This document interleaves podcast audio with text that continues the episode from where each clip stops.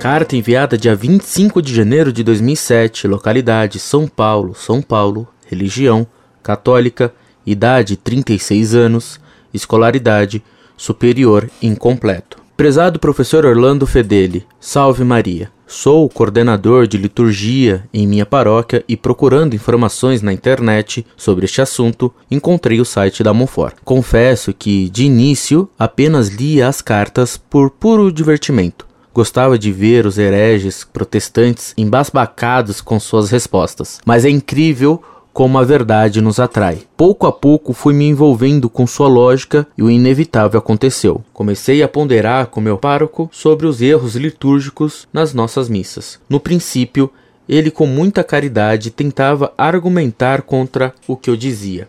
No princípio, passando algum tempo e percebendo que meus argumentos, ou melhor, os seus, professor, eram irrefutáveis. Comecei a ser visto como o coitado que não se atualiza o coitado que tem pouca profundidade teológica. Passou-se mais algum tempo e já não era mais um coitado, mas um perigo para a paróquia, alguém que ousava afrontar o padre e suas auxiliares. Enumero algumas bizarrices que estas auxiliares do padre fazem dentro do templo e durante o sacrifício da missa. Durante o tempo do advento, foi colocada uma árvore de Natal em pleno presbitério, com luzes piscando e tudo. Estas auxiliares do padre durante a missa fazem longas orações e revelações, dizendo quem está com dor de barriga e outras coisas mais. O padre pede para que os fiéis digam junto com ele vários trechos das orações próprias do sacerdote durante a liturgia eucarística.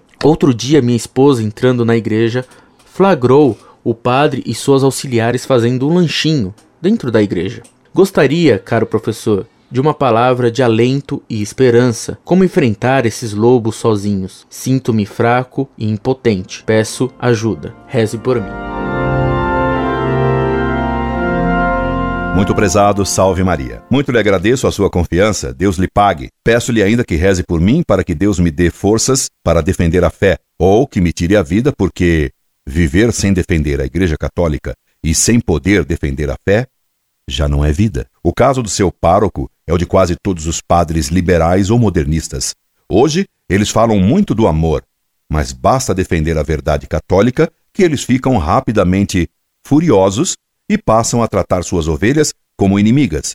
Vigário hoje é um mágico capaz de ir transformando ovelhas em lobos. Chamam a isso pastoral. Desse modo, Compreende-se que o Concílio Vaticano II foi um concílio luporale luporino, foi o triunfo dos lobos modernistas. Hoje, eles uivam em todas as igrejas, junto com os uivos das guitarras e baterias infernais na liturgia nova de Paulo VI. Você me pede ajuda. Claro que vou ajudá-lo, em tudo quanto possa. E como você é de São Paulo, convido a vir assistir aulas na Monfort aos domingos às 18 horas, ou na minha casa às segundas-feiras. Um abraço e escreva-me sempre. Incorde Jesus Semper, Orlando Fedeli.